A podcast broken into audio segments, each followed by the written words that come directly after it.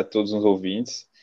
É, nesse episódio aqui, a gente tem um convidado especial, que é Dr. Cláudio Madruga Filho, pós-graduando em Direito Administrativo.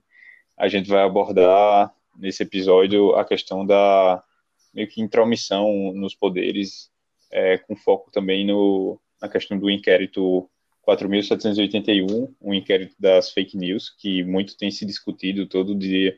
A gente vê que sobre fala, falam a respeito da constitucionalidade ou não dele. É, ele foi um inquérito aberto em março de 2019 por Dias Toffoli, atual presidente do STF, sem provocação de outro órgão, e também desrespeitando o princípio do juiz natural sendo dado é, a Alexandre de Moraes sem sorteio também foi excluída a participação do Ministério Público.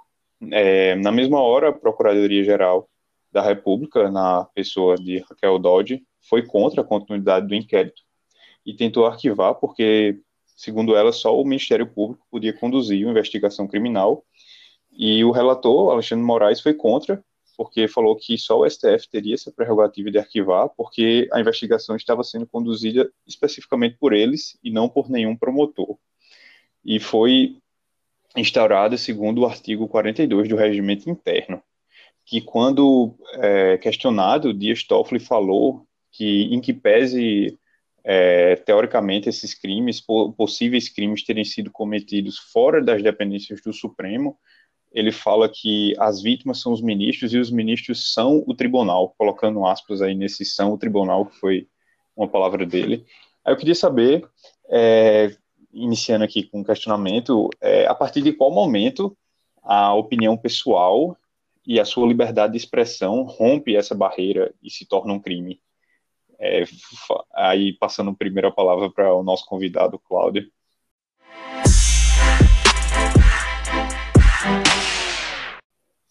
Primeiramente, eu quero cumprimentar a todos, cumprimentar o Gabriel, cumprimentar o Henrico, que estamos aqui nesse debate, que é um debate que eu costumo dizer que é um político, político e social, pois ele aborda diversas vertentes da nossa sociedade e não menos interfere no nosso dia a dia, não é? Pois a gente sabe que uma atuação jurisdicional, uma decisão judicial, tanto legislativa, uma decisão também, um, uma atuação legislativa ou do poder executivo, interfere na nossa economia, impacta no mercado, etc. Então, é, é vital essa, esse questionamento, essa, essas tratativas, para que possamos até compreender nossa vida em sociedade. É, pois bem, como bem Gabriel explanou, é, estamos diante aí de um, digamos, uma aberração jurídica, é, com essa abertura do inquérito pelo STF, o inquérito denominado fake news embora eu penso que essa denominação foi um pouco tanto quanto equivocada, uma vez que atualmente em nosso ordenamento jurídico sequer existe o que é uma fake news. Não existe nenhuma legislação denominando, é, e atualmente o que a gente vê foi houve um paralelo aos crimes de contra a honra, ou seja, os crimes de calúnia, difamação e injúria contra os membros da corte, e como eles apontam, como contra a própria Suprema Corte. É, mas dando, dando um início a responder a pergunta formulada, de que até que momento torna-se a liberdade de expressão e até que parte vira uma fake news. Veja bem, primeiro, é, a liberdade de expressão é prevista na Constituição Federal, é, está no rol de direitos e garantias fundamentais, é uma cláusula pétrea, certo? Mas ela não é absoluta. Isso é fato. Eu não posso arguir a liberdade de expressão para justificar os casos de ameaça, os casos de incitação à violência e a própria mentira, né? Pois adiante estarei incorrendo na difamação, no injúria e na calúnia. Ou seja, por mais que a gente queira arguir a liberdade de expressão, eu não posso desrespeitar e passar o limite do direito do outro. É importante a gente saiba nesse momento diferenciar uma opinião do que uma informação. Eu acho que é a partir dessa, dessa análise que, pode, que a gente pode começar a compreender melhor a matéria. É, eu, a opinião das pessoas ela jamais poderá ser violada, certo? Obviamente, dentro dos limites. Mas a, o momento que eu vou informar alguém e aquela informação surtirá efeito em um terceiro, eu tenho que ter esse pudor do que eu vou repassar, pois eu sei que estarei repassando para acerca de uma, de uma pessoa, repassando informações para outra. E jamais poderei dotar essas opiniões de mentiras, de, de falsas imputações, certo? E nesse, nesse ponto, de certo modo, a coibir as fake news, entre aspas, coibir essas, a prática desses, desses crimes de calúnia, injúria de difamação contra a honra das pessoas é importante. Contudo, da forma como está sendo conduzida, é que está todo o problema. Pois, como o Gabriel bem explanou no início da, da sua apresentação, é, estamos diante de uma, de uma abertura de um inquérito por meio de uma portaria do próprio presidente do STF, desrespeitando todo um, um ordenamento jurídico, um devido processo legal que assegura aos demais, aos, a nós cidadãos, que assegura ter um adiante nosso direito respeitado, e tudo isso foi deixado de lado e por fundamentos que eles alegam como se estivesse interferindo na pessoa deles e da própria instituição. É, deixa eu aproveitar e entrar aqui. É, sobre essa questão do, dos fundamentos, é, importante a gente tratar um pouco disso, porque é, primeiro tu falar um pouco sobre a questão da, das fake news, eu achei interessante essa tua distinção da, da questão da opinião e informação, porque para mim essa, essa, esse ponto das fake news é interessante. A, o exemplo clássico, pelo menos moderno, é aquele do, do Oliver, Oliver Wendell Holmes, que era ministro do, do Supremo americano no século XX, que ele dizia que você não pode gritar fogo num, num, teatro, num teatro lotado, ou seja, é um dos limites clássicos da liberdade de expressão que, que se impõe, pelo menos teóricos. É, ou seja, a, a, fake news não é um caso onde as pessoas estão simplesmente é, transmitindo opiniões em, em, redes sociais entre si, entre amigos e tal. Há um esforço, pelo menos, é, imagina se é o que é o inquérito quer tentar provar ou descobrir, é um esforço coordenado de divulgação de informação em massa com objetivos políticos muitas vezes, ou seja, tem, tem uma, um, um caráter muito distinto nesse sentido. É, aí eu queria, eu queria te perguntar, é, Cláudio, talvez Gabriel também, é,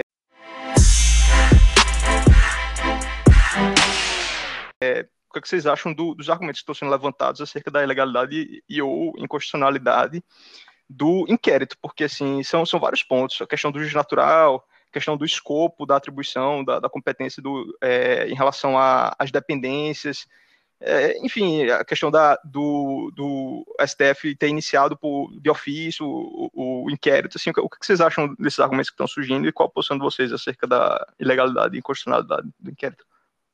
É, primeiramente, é, eu considero como uma flagrante ilegalidade, porque assim, ele foi instaurado com base no artigo 42 do regimento interno da Corte, que diz se houver infração à lei penal na sede ou dependência do tribunal. Só aí já, já eu, haveria eu, um, uma flagrante inconstitucionalidade. Eu, eu mas, assim, eu achei vai, muito engraçado. É, eu não sei qual de vocês mencionou, mas a, a um dos ministros é, que teria mencionado como é, é do, de São, nós São Tribunal, logo, é, o, então a, a, questão da dependência é um hermenêutico é, assim, é um malabarismo impressionante, mas, mas enfim, é. pode continuar. Não, Pronto, vamos pegar essa hermenêutica, esse malabarismo. Pronto. A, a flagrante ilegalidade está aí. Por quê? Porque a OAB é, instaurou um habeas corpus com base na súmula 14 do STF, que diz que é direito do defensor, no interesse do representado, ter acesso amplo aos elementos de prova, já documentados em procedimento investigatório realizado por órgão competente e, e teoricamente, a polícia, polícia judiciária, né? Aí é interessante porque é, foi negado três vezes o acesso da defesa para os representantes, os patronos do, do, da, dos acusados. Só que, para instaurar o procedimento, o malabarismo é feito para o benefício deles. Agora, para o benefício da defesa, é, o, ele excluiu o Ministério Público, o cara, é, eles não, não liberam acesso aos autos à defesa, violando a súmula do próprio STF. A própria corte está violando, ao mesmo tempo, todos os princípios do devido processo legal, do juiz natural, súmula do próprio tribunal. É, eu acho que só para ficar aqui ilustrado, eu já citei o número do inquérito que vocês podem pesquisar, é o 4.781, e esse habeas corpus é o 186296 do Distrito Federal. Enfim, se, se eu não me engano, foi da parte de Alan dos Santos, um, um blogueiro que tem um site pró-Bolsonaro. Enfim, sem entrar no mérito dele, só para ilustrar aqui, para saber se alguém quiser pesquisar aí. Mas vai aí, Cláudio. O que é que tu, que é que tu acha? É, vamos lá.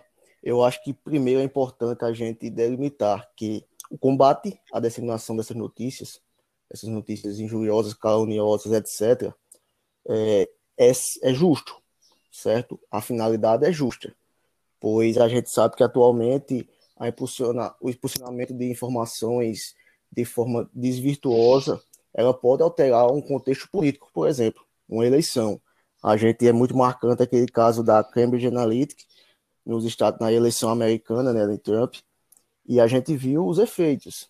É, a gente sabe que há uma força nessa nesse posicionamento de informações, sem entrar no mérito de, de onde advém, certo? Mas a gente também tem que ver que não se pode justificar os fins errando nos meios. Certo? O que ocorre nesse caso?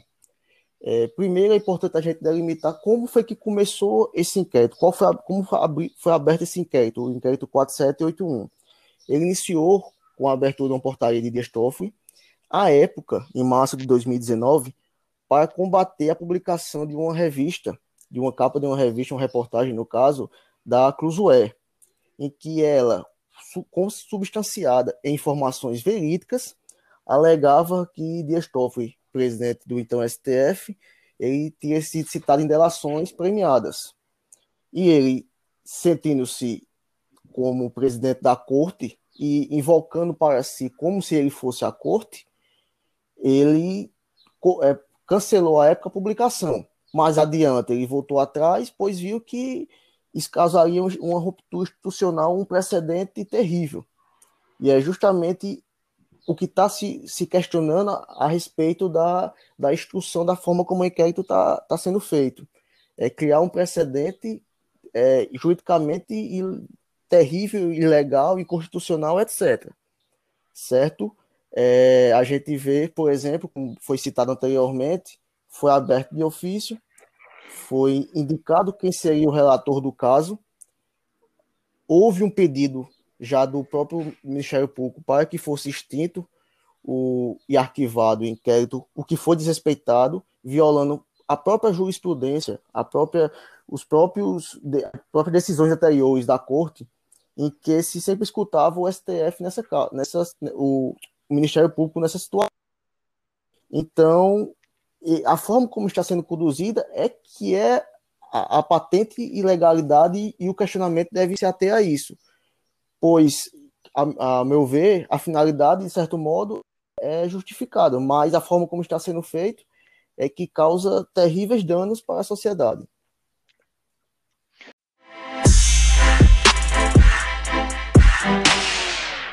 É, pegando esse ponto, é, surge, surge a discussão também acerca do, dos limites que podem ser impostos ao STF, né? Assim, a questão do, do, do sistema de freios contrapesos e quais, quais mecanismos existem no, no ordenamento, no sistema constitucional, para se moderar ou inibir decisões transgressivas do, do STF. É, muita gente vem, vem citando o, o, o, artigo 142 da Constituição, como o, o Exército teria um papel de moderador, enfim.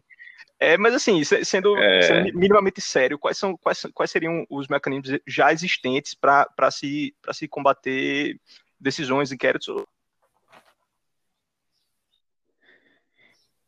É, o que, é que vocês, é, o o que, é que vocês acham nesse sentido? Existem, vai, existem essas Cláudio, medidas? É, quais seriam?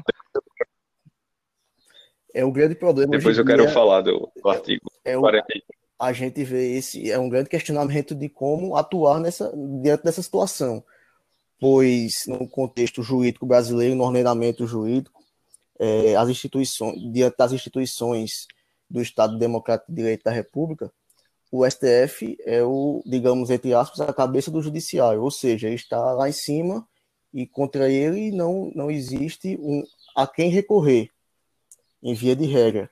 a única forma, a única alternativa prevista na Constituição seria instaurar algum procedimento perante o legislativo. Só que em termos práticos, a gente sabe como é que ocorrem as coisas, como é que as coisas ocorrem. É, o STF é quem julga os eventuais deputados que estão incorridos em pratos ilegais. Ou seja, inegavelmente é uma troca de, de favores, entre aspas, essa, essa de um lado nenhum mexe no, em um, nem o outro mexe no outro. Então torna-se difícil controlar essas decisões.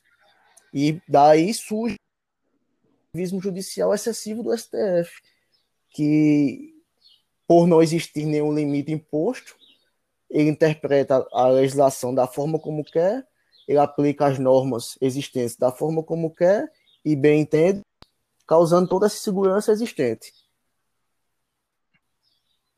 É perfeito a fala de Cláudio. Eu ia falar exatamente desse ativismo judicial exagerado, porque assim, a gente está refém, refém mesmo, porque não, não tem como, é quase que um, é, como é que eu posso dizer assim, um judiciário de hum. coalizão, pra, pegando a referência aí do, do assunto anterior, do presidencialismo.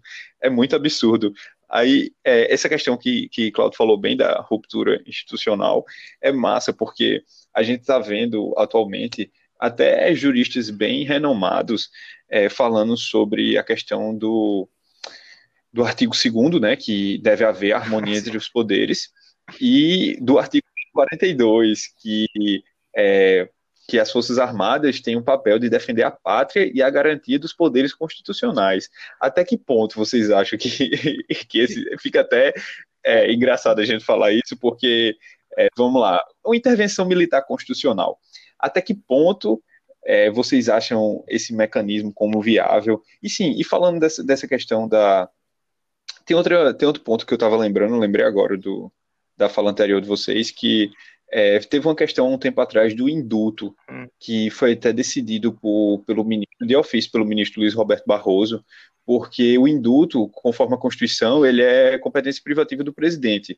Só que o cara deu uma decisão que foi que ele basicamente resumindo, ele dizia que era privativa do presidente, mais subordinado ao STF, ou seja, o presidente poderia dar um indulto sem, sem entrar no mérito de de que as pessoas são honestas ou não são, são boas, inocentes, enfim, eu não estou querendo entrar nesse mérito, mas eu estou querendo entrar no mérito de que, é, no caso, o presidente seria a competência do presidente dar um indulto, só que autorizado pelo STF. Se o STF diz, ó, é esse esse que você pode dar um indulto, viu? Aquele terceiro ali você já não pode.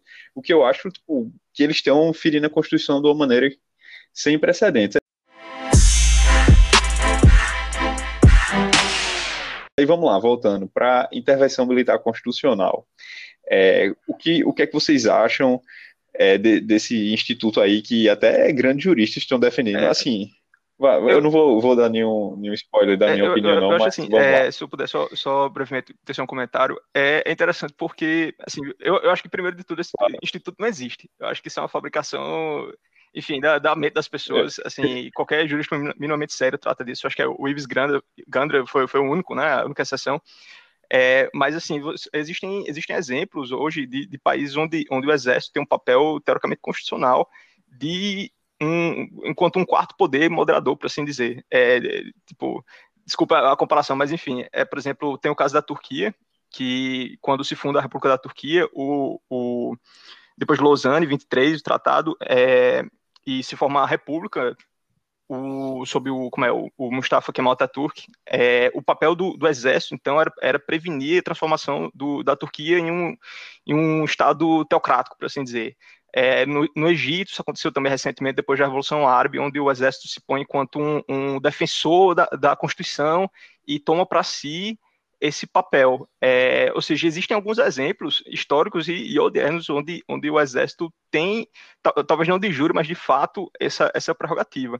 Acontece que em democracias liberais, em democracias modernas do mundo ocidental, isso aí não existe. Assim, se alguém puder, puder mencionar algum exemplo, assim, na, na, na América Latina, na época da, da Guerra Fria, houve vários golpes de Estado onde o exército se, assim, incluindo no Brasil, claro, é, se colocava como defensor da Constituição, anti-revolução, anti-movimentos eh, revolucionários, enfim, mas não, até onde, até onde eu sei, se alguém, enfim, souber algum dispositivo, não existia nenhum, nenhum mecanismo é, legal que corroborasse essa, essa tomada, tomada unilateral de, de, de poder, poder no sentido, no sentido estrito, mas também poder no sentido de, de legitimidade, poder moral.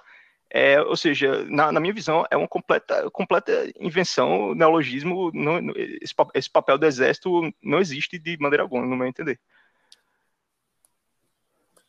É, é, vamos lá. Primeiro, apenas um, um adendo, uma introdução mostrando de onde vem esse ativismo judicial. É, o que é ativismo? Nada mais é do que uma atuação extensiva e proativa do Poder Judiciário, ou seja, ele estende aos limites de sua, de sua, de, de sua, de onde ele pode atuar, certo? Então ele trans, passa aquela, aquela barreira de até onde ele pode exercer suas atribuições. É, a gente sabe que não existe poder, é, poder vazio, certo? Paris, nos últimos anos, em decorrência das diversas operações Mensalão, Lava Jato, etc., criou-se uma descrença muito grande dos poderes executivos e do legislativo, certo? E também, associada a isso, há, um, de certo modo, uma atuação precária do poder legislativo, que deu margem para que o judiciário começasse a atuar extrapolando a, o limite legal. Ou seja, no momento que o poder estava vazio, a atuação estava frágil dos demais poderes, o judiciário começou a, a expandir sua atuação e entrar na, nas demais searas. E foi a partir daí que esse ativismo judicial no Brasil criou grande força.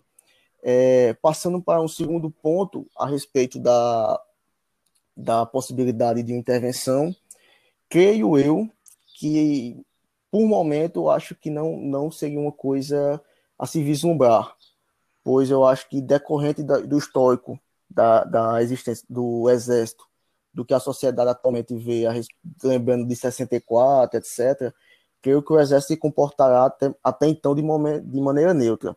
E, e, segundo ponto, respondendo à pergunta, como é uma forma de, de a gente começar a tentar controlar essa, essa atuação judicial? É, veja bem, eu vou pegar o exemplo agora de, da, da nomeação do chefe da Polícia Federal, do Alexandre, Alexandre Rambaz, me, fa me falha agora o nome dele, em que o STF, em uma decisão monocrática do também ministro Alexandre de Moraes, ele suspendeu a nomeação, alegando que ela desviava da sua finalidade.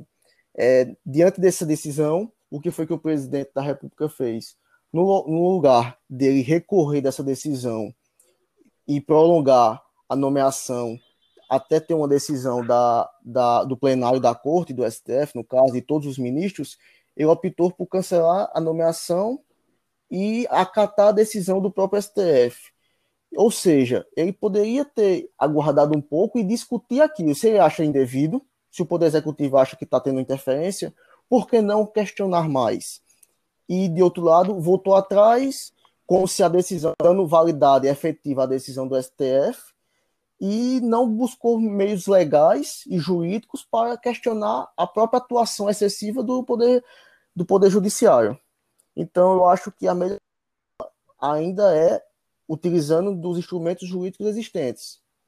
É, eu, acho, eu Sobre... acho interessante essa tua menção do, da questão das decisões monocráticas, porque esse é um dos principais pontos que se levanta como, como forma é, normativa legal, de fato, é, institucional, para se reverter decisões do, do STF com, com as quais não se concorda pelo Poder Executivo, o que quer que seja.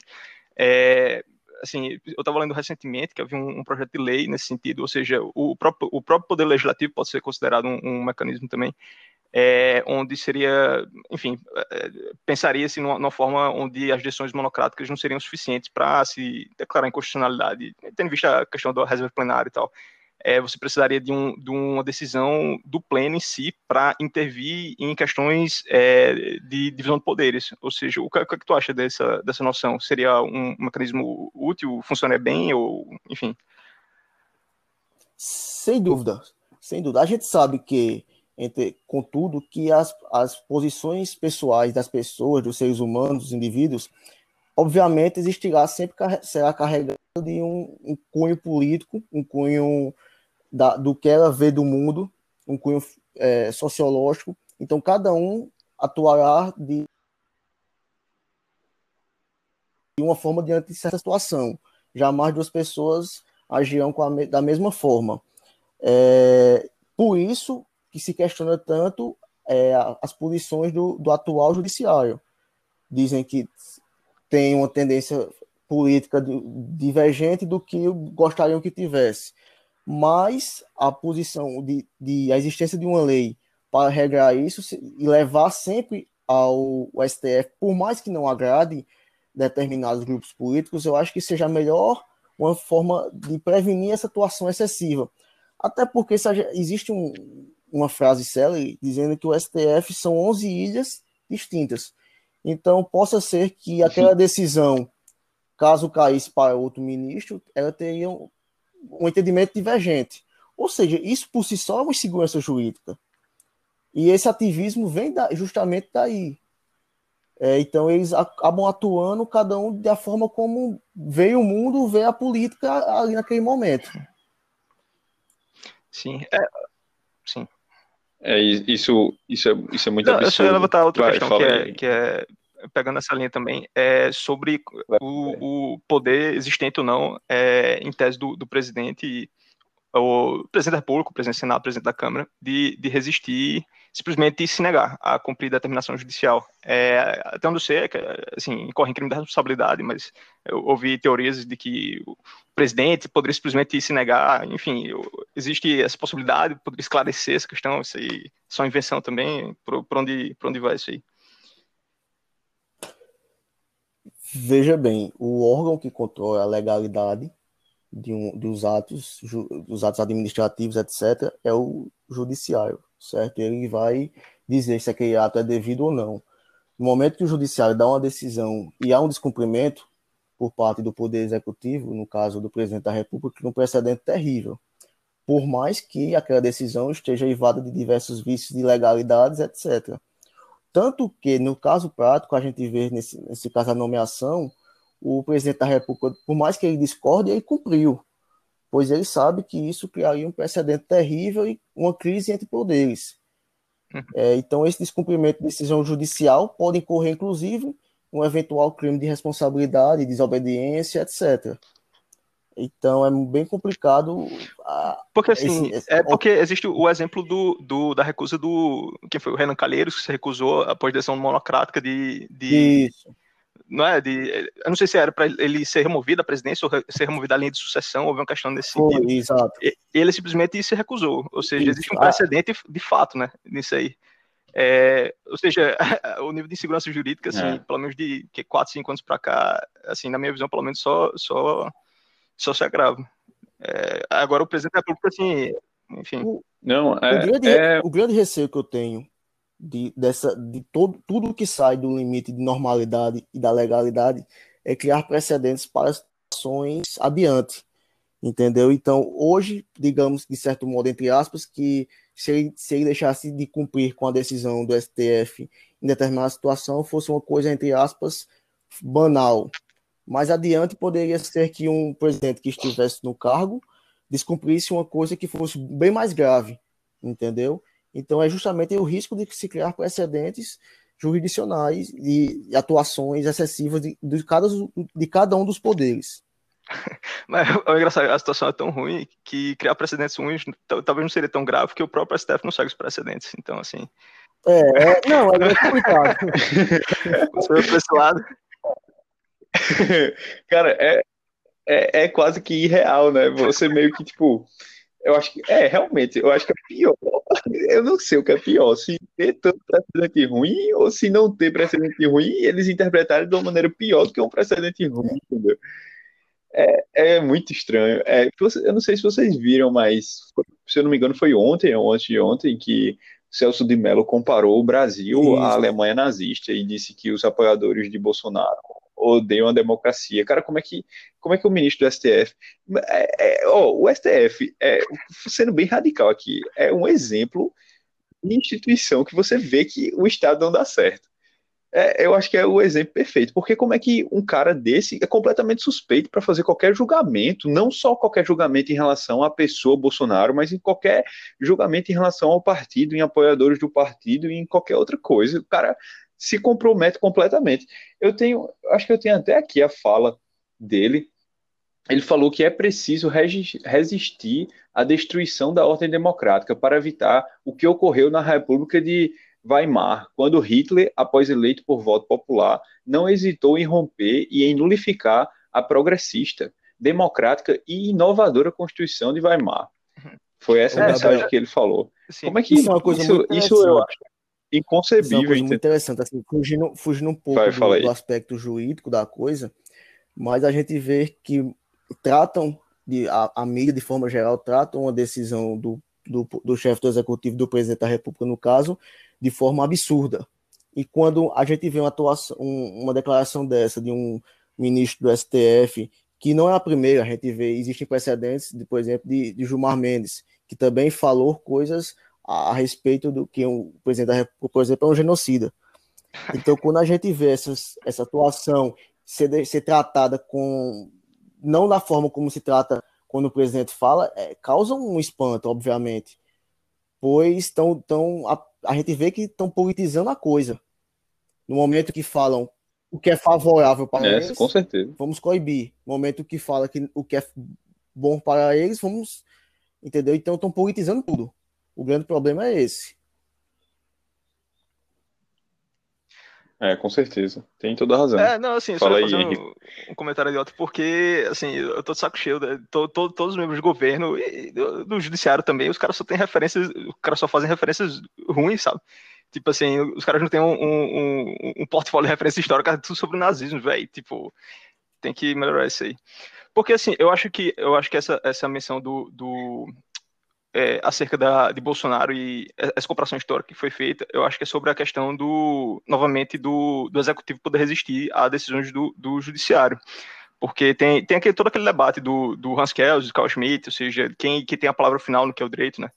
É, onde no, no assim, no, no, no progresso é. histórico, assim, é, quem, quem venceu, teoricamente, seria o, o Hans Kelsen, onde o judiciário teria a palavra final mas se tem essa, essa noção o que, neo-schmittiana, onde o, o presidente o presidente, o proto-Hitler aí, como, como a galera tipo, gosta de, de histericamente, histericamente comparar, ele, ele tem é. o poder de o poder final de, de, decidir o direito. Ou seja, eu acho que era aí que ele estava tentando chegar. Mas assim, é, são comparações que, que não, não, não, se sustentam o mínimo de, de enfim, investigação. É que, e se eles forem comparar, eu ac acredito que, em que pese realmente alguns membros do governo meio que é, flertarem com, com a questão da intervenção militar, seja ela constitucional ou não, ou da maneira que eles pensam que é benéfico, que eu acredito que nenhum tipo de intervenção é benéfica. É, a gente tem que entender que se a gente for pegar isso, tá mais para um. É, questão lá do George Orwell, eu acho que é em é, 1984, né? Que ele fala do, do governo totalitarista, está muito mais para os totalitários serem o, eles dos próprios judiciários do que Sim. os governantes. É, é, eu não, não, sei, não sei. Assim, eu, eu, não gosto, eu não gosto de, de, de comparações muito pesadas. Eu acho que, por exemplo, o Claudio está falando da questão do, do uso do termo genocida. Assim, as pessoas perdem um pouco da noção do, do, do tamanho das acusações, sabe? Assim, todo mundo troca acusações de forma leviana. Eu não estou falando, eu tô falando assim, Cláudio citou o exemplo das pessoas fazendo isso. Ou seja, todo mundo tem como genocida, nazista, não sei o quê. Enfim, é, isso, isso dilui muito o debate público e, e impede qualquer solução minimamente viável.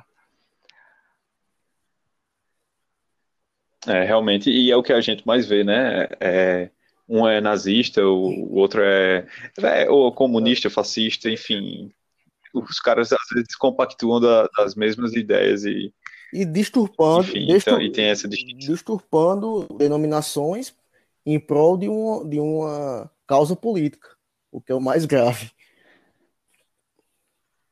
Não, é em, em relação a tudo. Em relação a tudo é impressionante. Às vezes tem, tem projetos de lei ou, ou determinadas ideias que a esquerda apoiava, que por, por acaso a direita agora está em pauta no governo, a esquerda tem que haver toda uma contradição para ela dizer que é contra só para existir esse tipo de polarização, Exato. entendeu?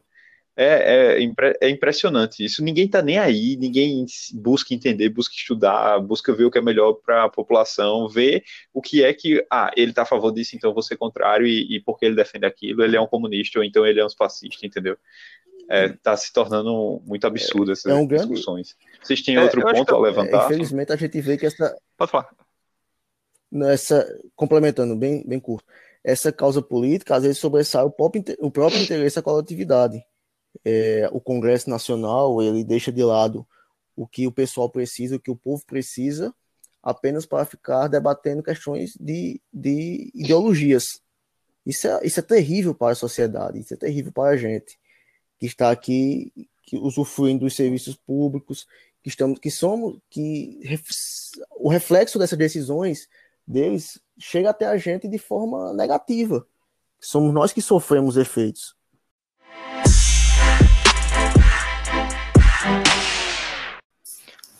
É, será que era uma boa a gente, a gente comparar é, o funcionamento do STF com, com, outro, com outras coisas constitucionais, para a gente ter uma noção, assim, planos para o ouvinte? É, Pronto. É claro, dá, dá, faz aí a tua introdução histórica sim. daquele jeito é, que você sabe fazer. Menos de um menos de uma hora, é... por favor. Não, é bem, enfim, é, o que eu posso dizer? É, acho que o exemplo mais comum que a gente compara com, com os Estados Unidos, né? Fazendo um, um, uma análise de direito comparado, é, o, o modelo da STF que a gente tem é muito, muito similar aos Estados Unidos, ou seja, é, um Supremo Corte Constitucional, com os ministros escolhidos por, por decisão do, do, presidente da República. É, enfim, lá eles têm o quê? São nove, se não me engano, nove ministros da, da Corte. É, mas, assim, é, o curioso, acho que a gente até mencionou no, no, episódio passado que, que a Suprema Corte Americana não nasceu com o poder de judicial review, não nasceu com o poder de, novamente, de dizer o direito, de, de analisar a constitucionalidade, enfim é, foi um poder que ela deu a si mesma, o que é, o que é interessante notar. É, assim, tem, tem um exemplo, um exemplo clássico, eu acho que a gente mencionou também no episódio passado, que foi, foi o do governo do, do Franklin Roosevelt, é, na década de 30, onde ele presidente da República, ele queria foi. continuar e expandir o seu programa do, do New Deal, e ele estava ele tava encontrando oposição num, numa cláusula da Constituição americana, se não me engano, era a cláusula do Common Welfare, alguma coisa assim, ou seja, do, do bem comum.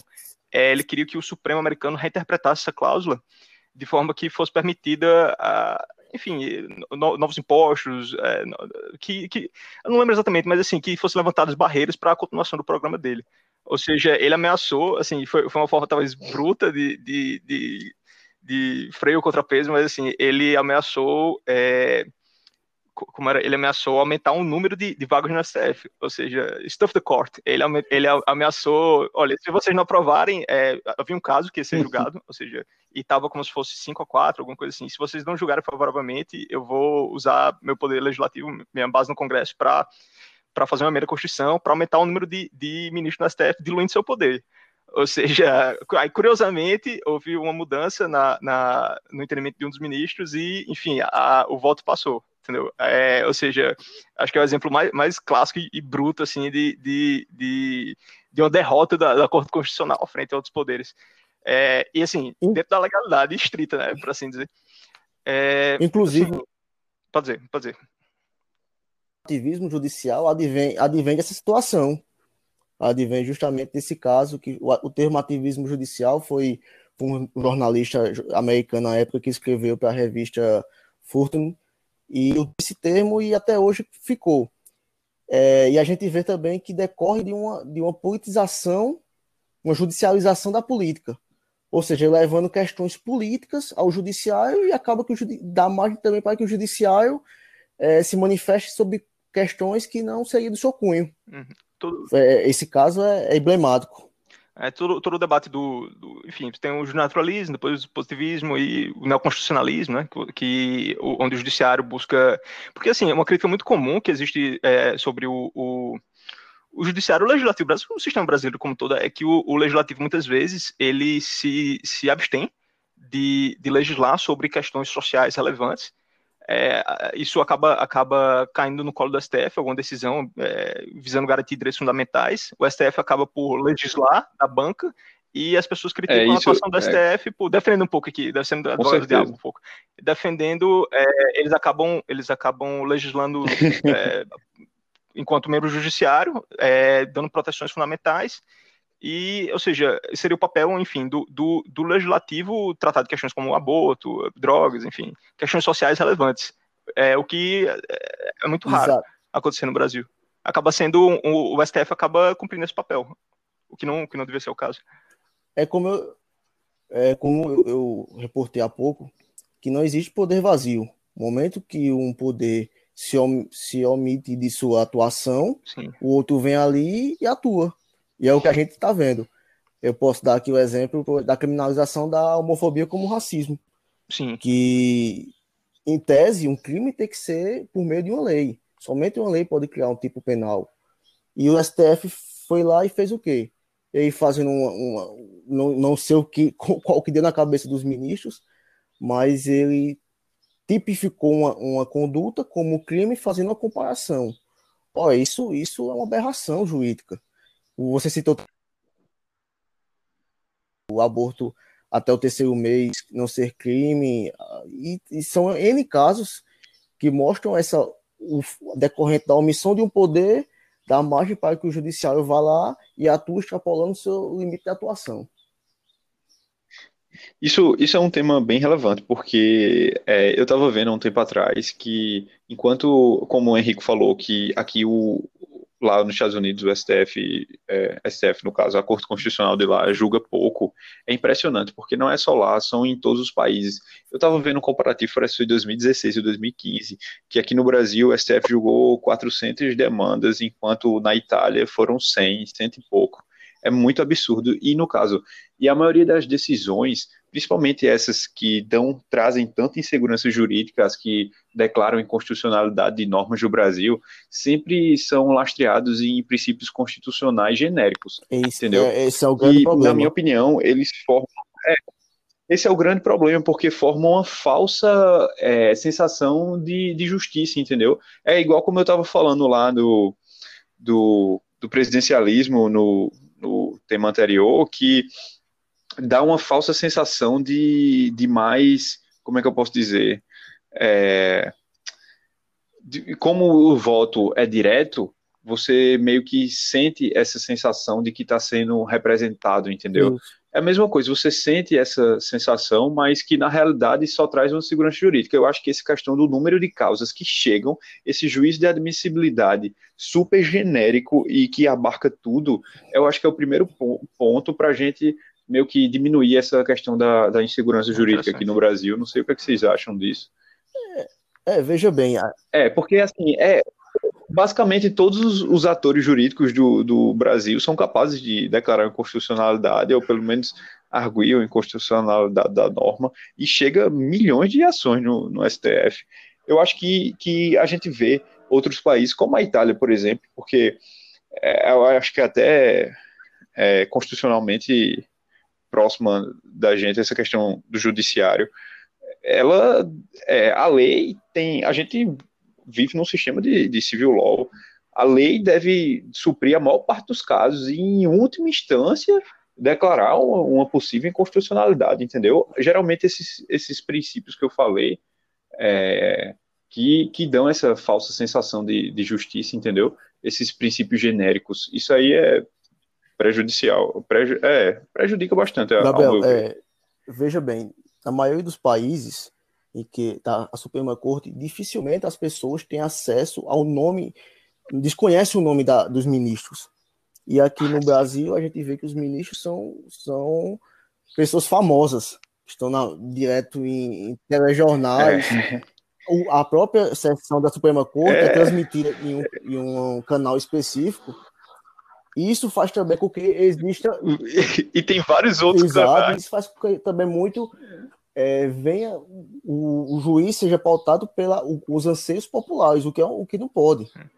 E como você citou, aí utilizam-se de, utilizam-se é, de princípios que grande parte deles é a dignidade da pessoa humana, não menosprezando essa garantia, obviamente, jamais, mas utilizam desse, desse princípio para justificar diversas deliberações.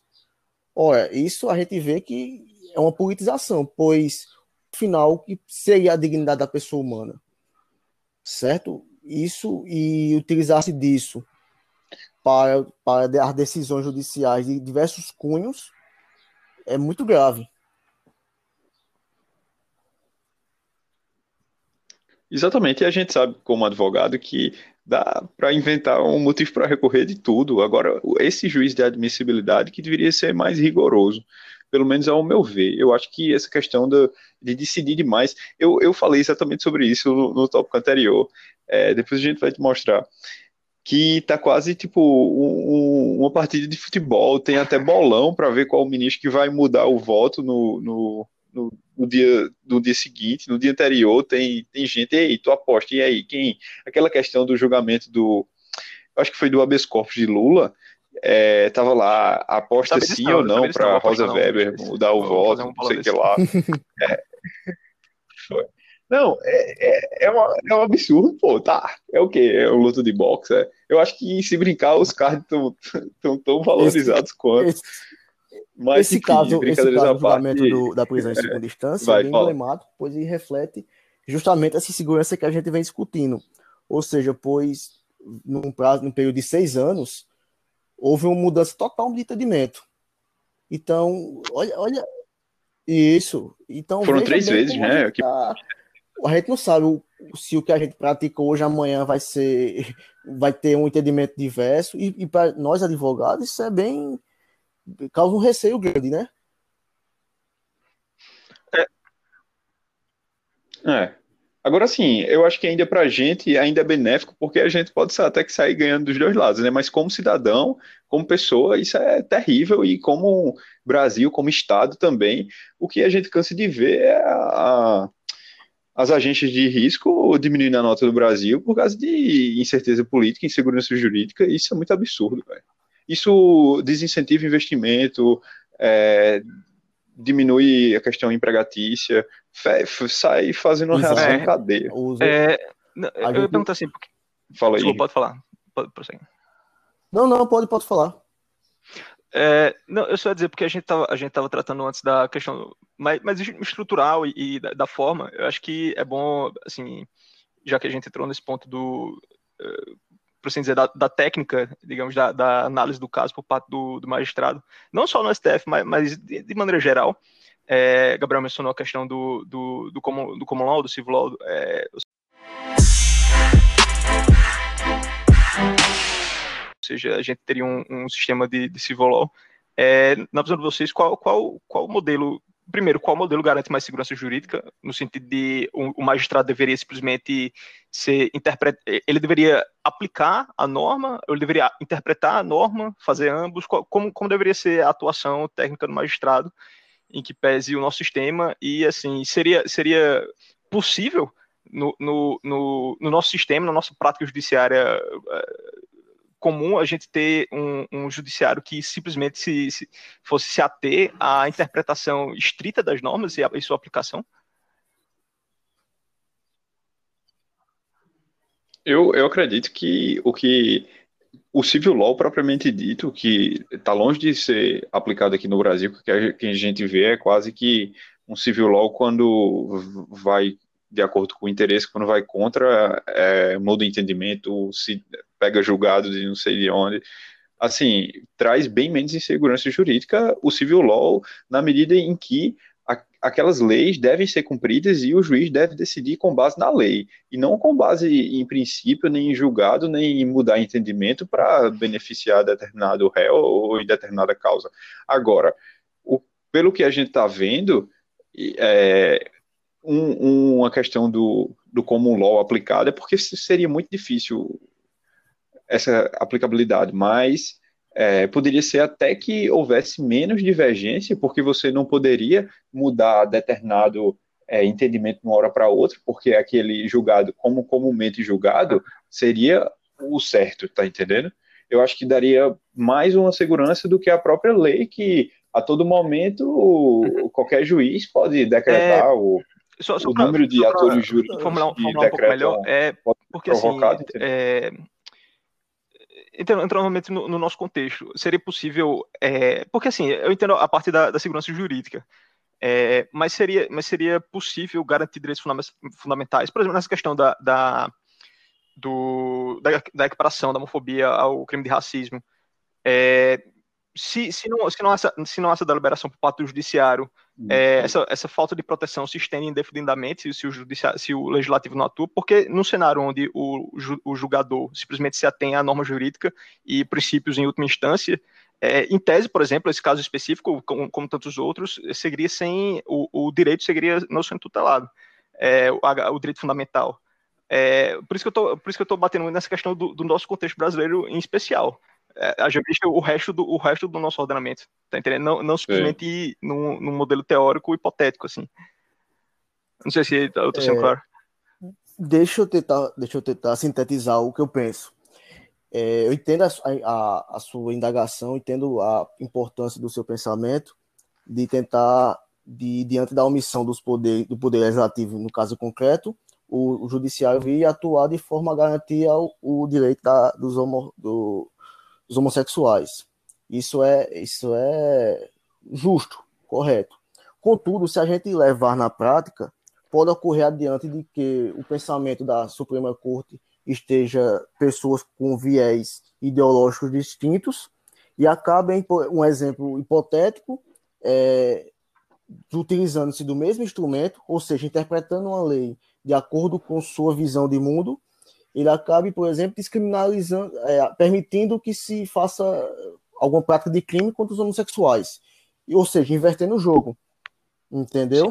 É, então, é, eu continuo um... convicto de que a priori, a melhor forma é através de uma atuação legislativa. E é justamente isso que precisa a participação do povo. Ou seja, a gente cobrar nossos deputados, a gente cobrar os nossos é, chefes do executivo, o povo precisa se estar mais atuante quanto a isso para que essa, essa atuação excessiva do Poder Judiciário esteja de lado. Entendeu? É, Eu acho é, que tem é bem... parte mais da gente. Isso é bem interessante, até, até, eh, até com base no que a gente discutiu no, no, no, episódio passado, questão do parlamentarismo. Isso é bem interessante porque isso, isso é algo que eh, essencialmente não ocorre, né? É, assim, acho que quando fazem pesquisa sobre, sobre se o cidadão se lembra de quem ele votou para, por exemplo, deputado estadual, vereador, deputado federal, senador, é, muitas vezes ele, ele sequer se lembra, assim, talvez até a maioria das pessoas não se lembre. É, ao ponto que o, o, o o executivo, essa, a gente tem essa tradição muito de, de enfim, coronelismo e tal, assim, com, com base todo, todo o contexto histórico brasileiro, a gente sempre tem o executivo como a única, a nossa única conexão com o poder, e sempre uma conexão muito distante. É, e o poder no sentido do poder, o poder de, de poder de legislar, o poder de, de, de criar mudanças sociais relevantes. É, então, assim, realmente, esse é um ponto muito interessante, que, que quase nunca se discute o, o, o, a importância do legislativo, porque assim, acho que a gente tem uma, um, uma repulsa quase que instintiva quando se trata do legislativo. Não, é, tem, são todos corruptos tal, nem, nem adianta tentar se engajar. É, porque assim, acho que a maioria das pessoas diria, não, entre, entre, se a gente chegasse assim, não, entre em contato com o seu, com o seu representante no Congresso e tal. Diria, ele não está nem aí para mim, não quer saber dos meus interesses políticos, enfim. Eu acho que isso é um, é um, é um, um dos principais pontos que, assim, voltando a, a, sobre essa ligação do legislativo com o judiciário, quando um não faz o trabalho, o outro tem que fazer. Enfim, é, é, é, é uma falha em um, em um, lado do sistema que acaba afetando o outro lado, lá na outra ponta. Enfim, acho que isso é um ponto interessante. Com certeza. E, e, voltando ao que a gente já tinha falado, a própria Rosa Weber, no julgamento do habeas corpus, ou do habeas corpus não, desculpa, do da prisão em segunda instância, ela falou, um dos fundamentos do seu voto foi que se houvesse motivação por parte legislativa, se houvesse lei específica mesmo, a, a, o voto dela, ela não teria mudado o entendimento. Ela meio que jogou a bola para o legislativo para ela poder mudar o entendimento, teoricamente Sim. se safando desse, desse é. peso, é. né? Achei, achei bem, estamos, bem complicado ali é, Estamos questão. agora, inclusive, vivendo um momento bastante similar a respeito do adiamento das eleições municipais que ocorrerão em outubro.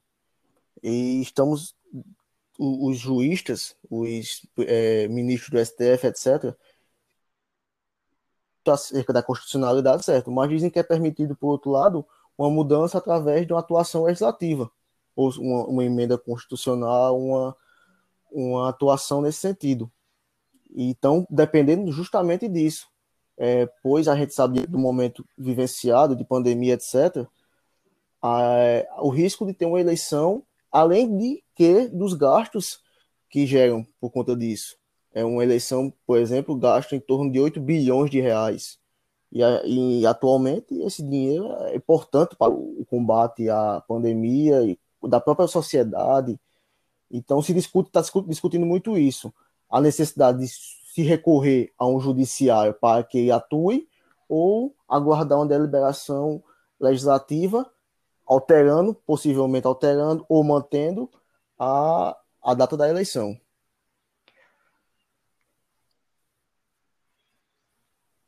É, é, é, exatamente isso. Agora, essa questão da eleição, assim, não é.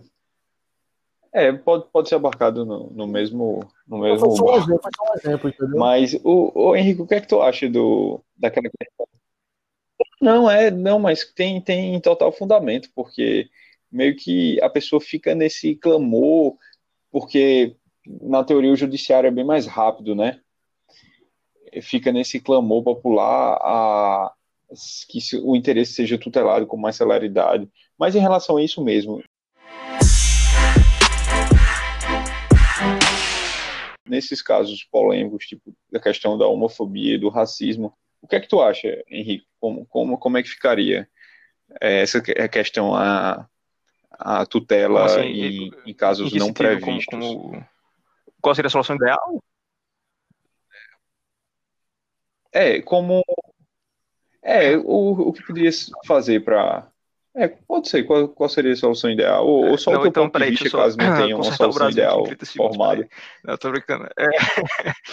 não, assim, eu, eu, acho, eu, eu concordo com o Cláudio, no sentido de que, e contigo também, provavelmente, no sentido de que é, a previsibilidade é muito importante e é um, um, um um ponto muito menosprezado é, na, nas análises que são feitas. É, assim, não, não só importante, mas fundamental. Decisões, tem que, decisões judiciárias têm que ser feitas com, com, com técnica baseada em precedentes e, em normas. Assim, não, não, não, você não, não pode não pode viver em um sistema que, enfim, opere com, com base no arbítrio e não na norma.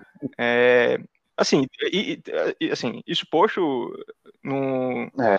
em casos excepcionais, assim, eu, eu estaria aberto em, algum, em alguma hipótese. É porque o problema, novamente, é que os casos excepcionais são a regra, ou seja, todas essas questões que deviam ter sido legisladas chegam ao judiciário. Ou seja, eu estaria quebrando essa minha sessão toda vez, porque se tornaria a regra a sessão de, de utilizar princípios, enfim, para solucionar o problema. Então, assim, a verdade é que eu não tenho solução. Eu, é. eu assim, pelo menos agora na ponta da liga, eu não, eu não saberia o que fazer. Mas, via de regra, eu, eu também prefiro a, a noção do, do de, de, um, de um magistrado, enfim, de um ministro, é, novamente, é, que, que que interprete, que interprete a norma com fundamentos, não com base na, na sua opinião política pessoal, com, com, com uh, bem, pinceladas de, de, enfim, de normas, em vez de o contrário. É. É, com, é, é, com certeza. Então a gente tá, as três opiniões estão de acordo, porque é, é realmente é diminuir a quantidade de casos, ao meu ver, que passem desse juiz de admissibilidade para ir para a última corte, para que seja essa, eles apliquem mais a diminuir também a quantidade de atores jurídicos que podem declarar tal inconstitucionalidade. É, mas, mas eu, eu, eu, acho, eu acho e... que o teu ponto, eu acho que o teu Enfim, ponto em relação eu acho a, que é isso mesmo. Vocês têm alguma, algum... alguma mudança constitucional no sentido de, de competência do STF seria muito bom, porque isso aí, isso aí é muito verdade. A questão de que cortes constitucionais de outros países é, interpretam é, é, admitem muito, é, poucos casos. É, no Brasil são o quê? Milhares, milhares de casos, STF. Enfim.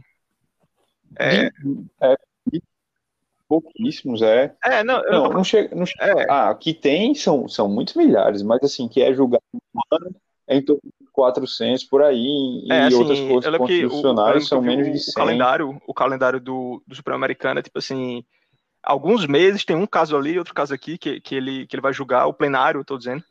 Ou seja, eu acho que isso, isso seria um ponto muito importante.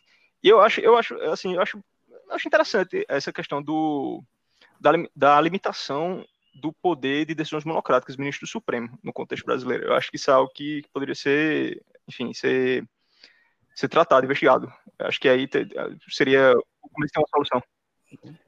É, fazendo, fazendo, fazendo apenas também um adendo melhorar, dar uma melhorada.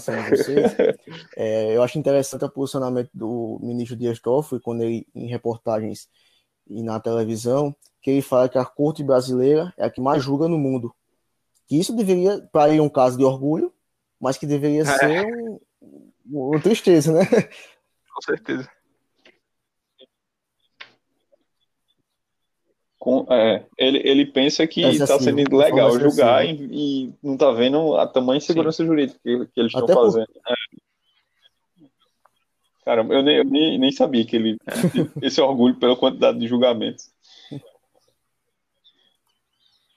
É, eu Vai, acho que um, um, ponto talvez que a gente pudesse usar até para encerrando é, é, que a gente não abordou também é, são as consequências econômicas da, da falta de segurança jurídica. Você, o que, é que vocês acham de tratar um pouco desse contexto?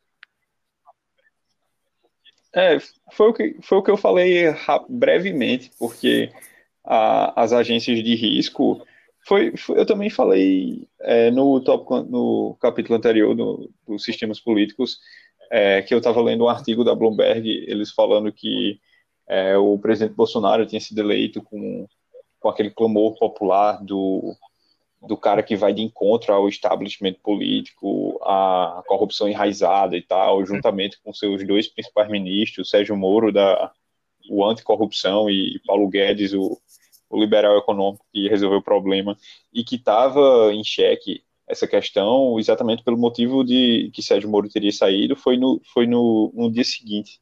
Esse artigo foi publicado na Bloomberg. E essa questão como eu falei é, a segurança ju jurídica insegurança jurídica tamanha baixa a nota de risco do Brasil fica com grau negativo para investimento consequentemente, o estrangeiro não, não aloca mais capital aqui. Basicamente, a bolsa está sendo segurada pelo nacional, que a cada mês, bem uns 200 mil CPFs estão sendo é, inseridos na bolsa e gente até sem o mínimo de orientação está entrando nisso aí. E, assim, desincentiva a economia, desincentiva investimento estrangeiro, que a grande monta do, dos investimentos são ainda de investidores grandes estrangeiros, fundos de investimento, que se a taxa livre de risco do, de algum país aí emergente é quase o que. Enfim, não vou, vou entrar em termos econômicos aqui, mas fazem um, um, juízo de valor. Ah, será que vale a pena investir aqui nesse país que está extremamente complicado? É.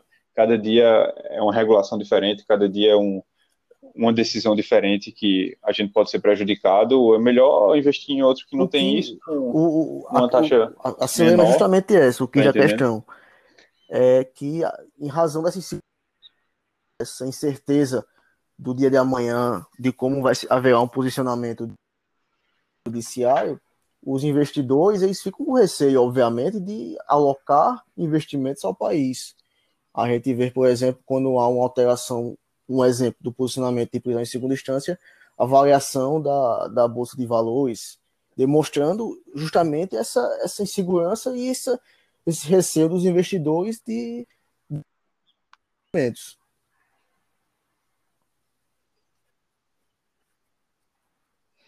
É, um, um, uma questão que eu estava dando uma olhada é, agora há pouco tempo, semana passada, eu estava dando estudada nos projetos de lei. Tem um projeto de lei é, pelo Senado, pelo por Álvaro Dias, é, ele é deputado, senador. Acho que é senador. Enfim, o que foi candidato à presidência. Agora eu me confundi. É, mas enfim, é um projeto para incentivar a cabotagem é. no Brasil. Que a cabotagem é o transporte aquaviário é, dentro do mesmo país, entendeu? para quem não sabe, é bem interessante porque nesse projeto de lei as duas maiores barreiras de entrada, assim, não de entrada estrangeira, mas as duas maiores barreiras setoriais é que a cabotagem ela obriga que os navios brasileiros sejam construídos aqui somente com expressa autorização, tal, pode ser construído em outra localização. Essa lei você pode ter um navio brasileiro sendo construído na China, vamos supor, que é bem mais barato. Ou então você pode comprar um navio chinês, e atualmente você não pode, para você tem que ter uma autorização, é bem, bem complicado, sabe? Aí o massa é porque eu estava dando uma olhada, tem um site, eu, eu, eu até me fugiu a memória, eu acho que é Guia Marítimo, alguma coisa assim, Marítimo, que é um site que fala tudo sobre cabotagem, explica tal, dá o maior incentivo, falando da legislação americana, que é o Merchant Marine Act, é, que é a, a, legislação mais intervencionista de todos os países da OCDE. Aí ele vem falando, tal, tal, metendo o pau nos Estados Unidos, porque lá nos Estados Unidos é, toda a burocracia lá, ó, a tripulação tem que ser americana, os produtos têm que ser americanos, o, o, a questão do como é da produção tem que ser a maior parte equipamentos americanos, um monte de coisa que faz a construção do navio cargueiro ser oito a seis a oito vezes mais caro do que um navio construído na China, por exemplo. É, sem entrar nesse mérito agora dessa briga comercial, mas enfim, só nessa questão de é, foco legislativo.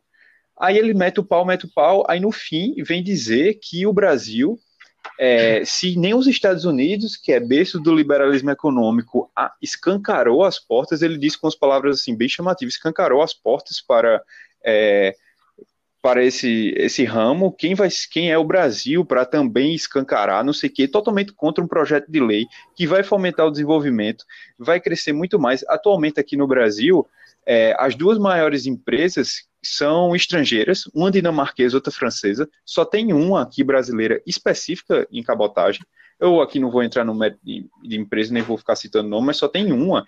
E esse, esse tipo de regulamentação vai beneficiar a brasileira, porque a dinamarquesa gigante que opera no mundo inteiro vai construir seu navio no mesmo canto que ela constrói atualmente, a francesa também, no mesmo lugar.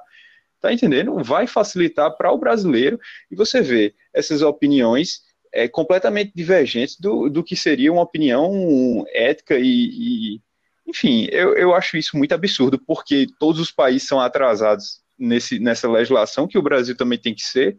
Porra, o cara não podia ver, caramba, Estados Unidos, teoricamente, o besta liberalismo tem uma lei bosta. Vamos fazer aqui um negócio massa e passar na frente, mas não. Se eles não fazem, a gente também não pode fazer, porque vai escancarar a porta, não sei o que lá. Esse questão do protecionismo, meu Deus, velho. E é isso que eu tô dizendo. É, o, o legislativo interfere tamanha de, de, uma maneira que a gente nem consegue imaginar, entendeu? Eu estou falando de um setor específico, de um projeto de lei específico, que por acaso eu vi semana passada. Mas, enfim, enfim dentre esses tem outros vários.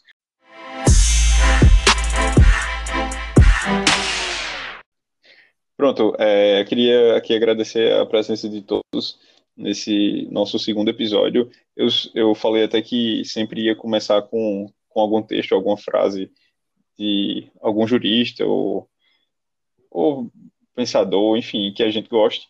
Nesse eu esqueci, então eu vou encerrar aqui é, agradecendo pela presença de, de Cláudia. Eu quero agradecer, quero parabenizar. Queres falar alguma coisa, Cláudia? Principalmente pelo projeto, é, é muito importante a gente ver hoje em dia jovens atuantes com pensamento, um pensamento político, social ativo, que sabemos que nós somos o futuro do país.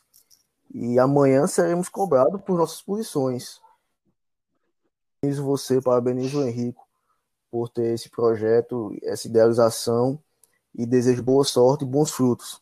Agradeço mais uma vez o convite e, e o que precisar estarei à disposição.